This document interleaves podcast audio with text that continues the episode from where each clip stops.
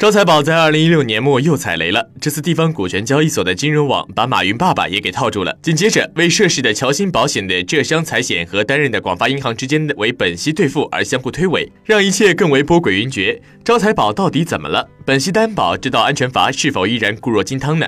尽管投资有风险，人尽皆知，但招财宝上该产品由金融机构作为增信机构提供本息兑付，说明似乎又大大降低了投资者对平台产品风险的预估。六个月的年化收益水平均为百分之三点五，十二个月约百分之四左右的年化收益率，似乎也表明这是一款比余额宝更为划算的产品。事实果真如此吗？从挂靠的产品来看，招财宝所出售的本质上是场外交易的非标产品。宽泛来说，这些产品大多是由没有公开发行资质的企业发行的，或是额度。较小的股权债券产品，这就决定了招财宝所挂靠的基础性金融标的蕴藏的风险要远远高于余额宝所挂靠的货币基金，因而回报率也不可比。但是由于在发售的过程中，这类基础性标的已经加上了担保、保险等安全阀，因此风险收益属性也同向减缩。既然风险已经大大缩减，招财宝这次的问题又是如何发生的呢？原先这些垃圾证券仅在区域性股交所里向非公开特定群体发行，这些群体往往具有将充分的金融驾驭能力和风险承。承担能力，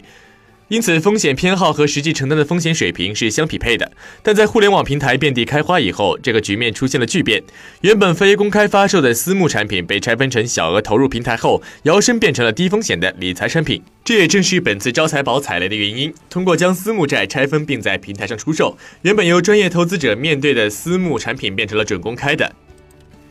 面向非特定群体发行的类标准化产品，尽管产品的风险已经有了安全阀，但个人投资者还是间接的监管不足的交易所做了交易。广发银行的萝卜章听起来偶然性造成的乌龙，实则反映出招财宝平台产品所挂靠的地方股交所在程序合规上把控不足，没有对所发行和交易的债券的担保真实性做好循证。